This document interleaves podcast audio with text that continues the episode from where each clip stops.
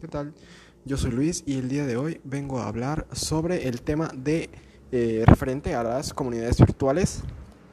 Este es el primer episodio de podcast que grabo, así que pues la verdad es que soy bastante novato en ello, pero sin embargo eh, daré bueno, lo mejor que pueda para asegurarme de hacerte a ti eh, una buena experiencia de ello y como ya mencioné, el día de hoy vengo a hablar sobre temas referentes a las comunidades virtuales. Y para ello tengo que empezar definiendo qué es una comunidad virtual, ¿no? Y tenemos que una comunidad virtual, por eh, definición, es un grupo de sujetos que, bueno, concentran sus esfuerzos en el ordenamiento de datos procesados en Internet. Esto a partir de un servicio en línea. Eh, bueno, básicamente son grupos eh, que promueven interacciones entre varias personas con el objetivo de compartir opiniones y experiencias sobre un tópico en, particular, eh, para de alguna manera hacer sentir a las personas parte de algo, ¿no? Entonces, tenemos también que pensar, ¿para qué se supone que sirven esas comunidades virtuales, no? Y tenemos que las comunidades virtuales son ideales más que nada, pues para recolectar información eficaz.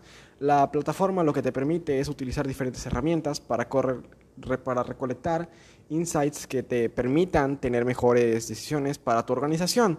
Entre dichas decisiones o cosas eh, que se pueden hacer están los sondeos, las encuestas online, los foros de, de discusión, los focos Growth Online, los programas de recompensa. Eh, tengo que mencionar sus características, por supuesto que tienen características, y sus características sería más que nada que tiene un fuerte sentido de la pertenencia, una participación activa, la participación pasiva, un sentido de responsabilidad y valores comunes. Entre algunos ejemplos que puedo dar para una comunidad virtual son las comunidades de marca, las comunidades temáticas y las comunidades genéricas, que a continuación voy a mencionar un poco más sobre ellas. Eh, las comunidades de marca, tenemos que una comunidad de marca se utiliza pues para que las organizaciones realicen una investigación sobre, bueno, con sus clientes, embajadores y obtener así una tasa de respuesta alta. Eh, este tipo de comunidades virtuales lo que nos permiten es realizar un estudio eh, o evaluar, mejor dicho, la marca evaluar las quejas y, por supuesto, y como la lógica lo indica, ¿no? Ejecutar un plan para resolverlo de forma inmediata. Es decir, esto nos va a permitir, en el caso de, por ejemplo, una cadena de televisión, nos va a permitir saber cuántos televidentes tiene esa cadena.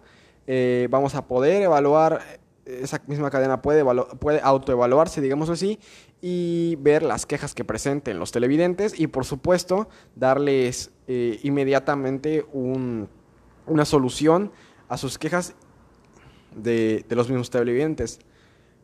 También tenemos las comunidades temáticas. Eh, estas son más usadas para, por las marcas, ¿no?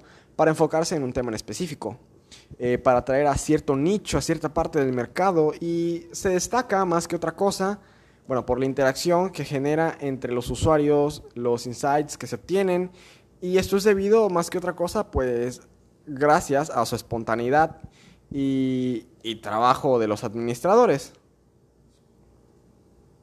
Por supuesto, también Debo mencionar por último las comunidades genéricas. Estas más que otra cosa son utilizadas pues por agencias de investigación de mercados. Eh, sirve más que nada pues para reunir una gran cantidad de participantes que tengan diferentes perfiles. Este tipo de comunidad permite ampliar el conocimiento de los consumidores como datos geográficos, demográficos, psicográficos, etcétera, etcétera, etcétera ayudan en la segmentación de mercado y realizar estudios específicos, ya sea sobre hábitos de consumo en diferentes sectores como el automotriz o de mujeres que son amas de casa, por supuesto, ¿no? Ahora, tengo que mencionar también, si ya estamos hablando de ellas, tenemos que mencionar sus ventajas y sus desventajas de la comunidad, de, de las comunidades virtuales. Y si tenemos ventajas, tenemos que las comunidades virtuales nos ayudan a compartir información, y a responder preguntas de los, de los miembros, y al igual que hacer contacto. Eh, una comunidad virtual de investigación te permite o nos permite en este caso recolectar información haciendo uso de herramientas como sondeos, encuestas, foros de discusión, focus, group, entre otros, cosa que ya había mencionado con anterioridad. Una ventaja muy importante que tiene es que la plataforma permite intercambiar información en cualquier momento y de forma continua. Es decir, podemos aprovechar la oportunidad para probar un proyecto, un plan de negocios, la prueba de un producto o incluso hacer un test eh, online. A través de la comunidad virtual podemos identificar a, puedes, mejor dicho, identificar a tus principales promotores de marca. Eh, la investigación a través de una comunidad virtual puede ser en el ámbito cualitativo o cuantitativo. El presupuesto para hacer una investigación dentro de comunidades virtuales es menor. El presupuesto que se ahorra puede emplearse pues, en generar nuevas estrategias para la marca, que es una buena alternativa para eh, gastar los fondos que sobraron de, las anteriores inversiones sobre lo mismo. Eh, vamos a pasar a, a otro tema, tipos de redes. Y aquí seré muy breve realmente. Los tipos de redes que puedo mencionar son el Personal Area Network, PAN o red de área personal, la Local Area Network, LAN o red de área local, Metropolitan Area Networks, MAN o red de área metropolitana, eh, la White Arena Network, WAN o red de área amplia. Y por último, la Global Area Network, GAN o red de área global. Ah, vamos a pasar un punto muy importante, los community managers. Tenemos que darle definición porque este es un término que se suele confundir bastante. Y, y como ya mencioné, eh, a pesar de lo que muchos creen, el community manager es responsable de una comunidad de Internet. Es una profesión realmente compleja y bueno, que aglutina múltiples competencias y habilidades. Seguramente un buen perfil de entrada eh, para convertirse en un community manager de forma profesional, pues son aquellas personas que les gustan las redes sociales, tienen grandes dosis de empatía realmente y una creatividad de un, genio, una creatividad e ingenio son muy importantes y son muy buenos estableciendo relaciones por internet de hecho. Ahora, tenemos que aclarar, ¿es realmente una profesión ser un community manager? Y bueno, como ya anticipábamos, como ya lo mencioné, de hecho, el community manager sí que es una profesión real. Lo solemos confundir con gestores de Twitter o Facebook. Eh, y no, realmente no es eso. Un community manager es el que va a gestionar la voz de la empresa en Internet y por supuesto determina la imagen pública de la marca. Eh, lo que denominamos su identidad, básicamente. Eh, esto es, el community manager no es algo trivial. quiere decir que requiere de entrenar ciertas habilidades y ciertos conocimientos técnicos. Eh, por supuesto, obviamente, tiene que poseer habilidades y conocimientos requeridos. Y entre las habilidades y conocimientos requeridos debemos tener la estrategia y planificación, la edición de contenidos de un blogging, la Lens Change Management, las herramientas que necesita un Community Manager, herramientas de diseño para un Community Manager, eh, que sea dinamizador de comunidades, monitorización y escucha activa, una medición y, que, posea medición y que posea reporting. Eh, que tenga conocimiento profundo de las características de las redes, que sus principales redes sean Facebook y Twitter, que posea ciertas redes sociales de imagen como serían Instagram, YouTube, Pinterest, Snap, Snapchat, etcétera. Y por supuesto que como todo, tiene ciertas habilidades que son imprescindibles. ¿Esto qué quiere decir? Que son habilidades realmente necesarias que no le pueden faltar y que sí o sí debe tener. Estas son habilidades de comunicación, que posea gran dosis de empatía, como ya mencioné antes, que sea un buen solucionador de problemas, que tenga un nivel de redacción o, o de escritura elevado, que tenga equilibrio emocional y que sea mediador de eh, implicación total y compromiso con la marca y que sea apasionado a las redes sociales, por supuesto. Ahora, ¿cuál es su principal función? La principal función que desarrolla este profesional es la creación de contenido atractivo y de calidad. Por lo general, el community manager no se limita a crear y redactar contenido solo para las redes sociales. Este profesional también suele encargarse de gestionar el blog corporativo de la empresa para la que está trabajando. El community manager es profesional, el, community manager profesional, mejor dicho, es responsable de construir, gestionar y administrar la comunidad online alrededor de una marca en Internet, creando y manteniendo relaciones estables y duraderas con sus clientes, sus fans y en general cualquier usuario interesado en la marca. Ahora, pasando a otro punto, la ciudadanía digital. Eh, ¿Qué es realmente una ciudadanía digital? Y bueno, la ciudadanía digital la podemos definir como la aplicación de conductas pertinentes en el uso de Internet, redes sociales y tecnologías disponibles y bueno, nació con la intención de educar y sensibilizar a los usuarios de Internet. Esto al darles una herramienta que les permita reconocer fuentes relevantes y confiables, así como de comunicarse de manera efectiva y a través de todos los canales digitales. Pero también nos debemos hacer la pregunta, ¿por qué se considera, o mejor dicho, por qué es importante eh, la ciudadanía digital? Y es que es así debido a que la ciudadanía digital anima a los individuos a tomar conciencia sobre su coexistencia en la dimensión virtual. Eh, promover esta clase de ciudadanía contribuye a prevenir los riesgos dentro del Internet y forma una sociedad que se respeta en el ámbito digital. ¿A qué quiero llegar con esto? Eh, con que anima a los individuos a tomar convivencia, una conciencia sobre una coexistencia sana en la comunidad virtual. Me refiero a que un usuario de Internet en el anonimato nos volvemos muy diferentes. Tendemos a ser ofensivos, bastante más hostiles e incluso a herir verbalmente a personas que, que no conocemos eh, por el mismo hecho de que eh, somos anónimos. Nos podemos poner un usuario que no sea nuestro nombre necesariamente, eh, lo cual contribuye, como ya mencioné, al anonimato, lo cual da confianza de poder ser bastante más hostil o agresivo con otras personas en, en la Internet. Ahora, por supuesto que como ciudadanos digitales tenemos ciertas obligaciones que serían las siguientes. Y es, no es aceptable la discriminación hacia otra persona, debemos respetar su privacidad de otros, todos los ciudadanos digitales merecen respeto y esto debemos recordarlo. Los comentarios ofensivos y obscenos no son válidos y en caso de que se violen tus derechos o que tú violes los derechos de alguien más, tú puedes presentar una denuncia ante la persona que violó tus derechos o te pueden presentar una denuncia a ti debido a que violaste los derechos de la otra persona. Ahora, ¿qué áreas trabaja? Bueno, la etiqueta, el acceso, las leyes digitales, alfabetización digital e informacional, comunicación, comercio, responsabilidad y derechos, seguridad, salud y bienestar.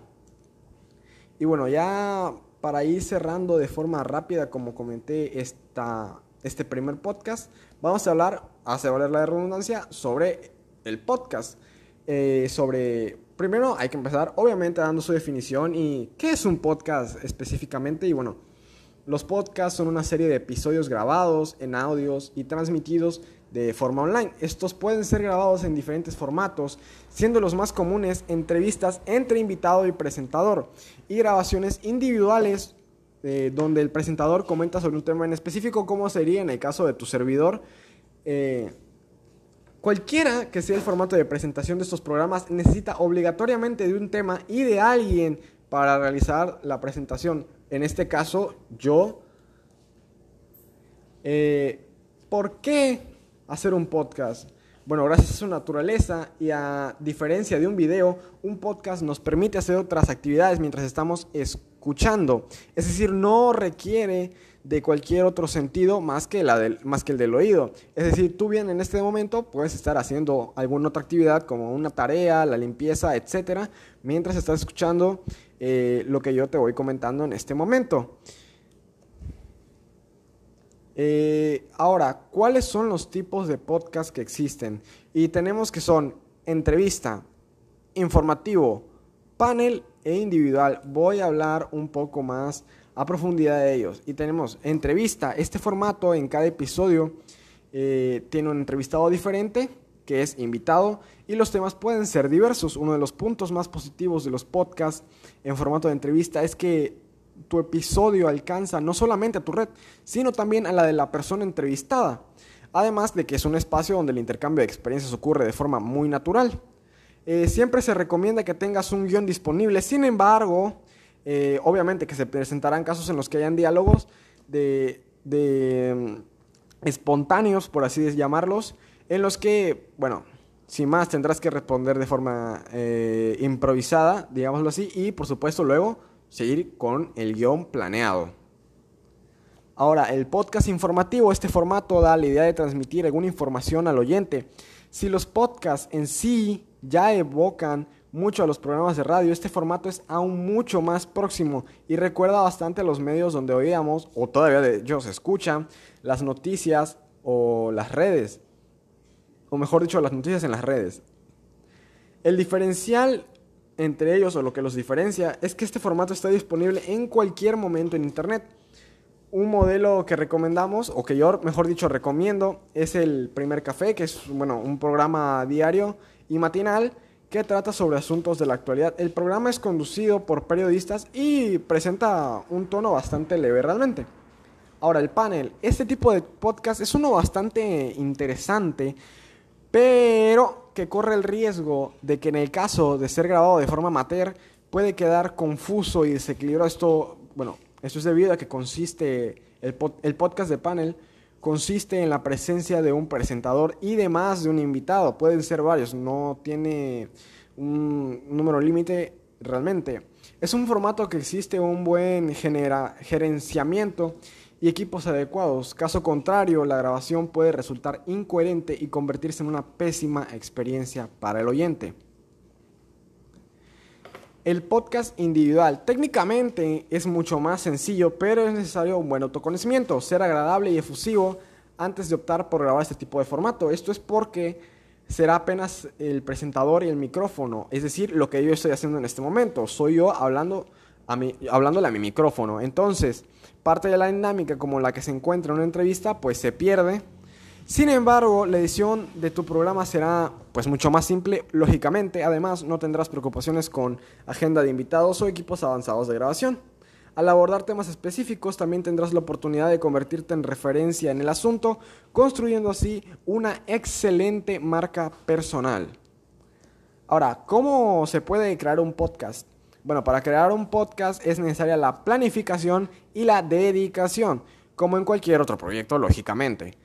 Tú no puedes eh, dedicarte, planear algo si directamente no te vas a dedicar a ello. Y bueno, a continuación te voy a traer cómo planearlo y ejecutarlo de forma adecuada. ¿Cómo podemos planear un podcast? lo, que tenemos que hacer para planear un podcast es seguir los siguientes pasos. Uno, define los objetivos. Dos, determina tu buyer personal. Tres, elige el tipo de podcast. 4. Define cuál será la identidad de tu podcast. 5. Crea el nombre. 6. Descubre tu logo. 7. Determina la, la, duración y la frecuencia de los episodios. ¿Cómo podemos ejecutar nuestro podcast? Después de haber planeado el programa, llega el momento de la etapa de la ejecución. Estas etapas son más operacionales y tratan de algunos detalles técnicos que son importantes para la calidad del mismo podcast. Eh, a continuación te voy a traer una pequeña estructura que es bastante utilizada, que es, bueno, iniciar el episodio con el recorte de una de las intervenciones del entrevistado. Esto, claro, estamos hablando de un podcast para una, de, una entrevista, con formato de entrevista. Tenemos que iniciar el episodio con el recorte de una de las intervenciones del entrevistado. Dos, sería el spot. Tres, presentaciones. Cuatro, desarrollo. Cinco, agradecimiento. Seis, CTA. Y siete, la despedida. Ahora, ¿dónde podemos hospedar nuestro podcast? Aunque si bien es cierto, mejor dicho, que existen muchas plataformas de hospedaje, eh, yo en mi caso les vengo a presentar las dos principales del mercado, que serían SoundCloud y Anchor, que en ambas puedo realizar el hospedaje de tu feed y tu feed ERS es generado, bueno, de forma automática. SoundCloud, bueno, empezando con SoundCloud, es un programa de streaming de transmisión de datos por internet, es gratuito, es creado especialmente para audio y bueno, podemos decir que SoundCloud en su momento era la plataforma más accedida para el hospedaje de podcast, sin embargo, como ya sabemos, esto últimamente ha ido cambiando. Su versión gratuita posee algunas limitaciones de tiempo, pero lograrás publicar estos programas antes de necesitar una cuenta premium. Y su mayor ventaja que posee es la popularidad que tiene y la gran comunidad que lo utiliza.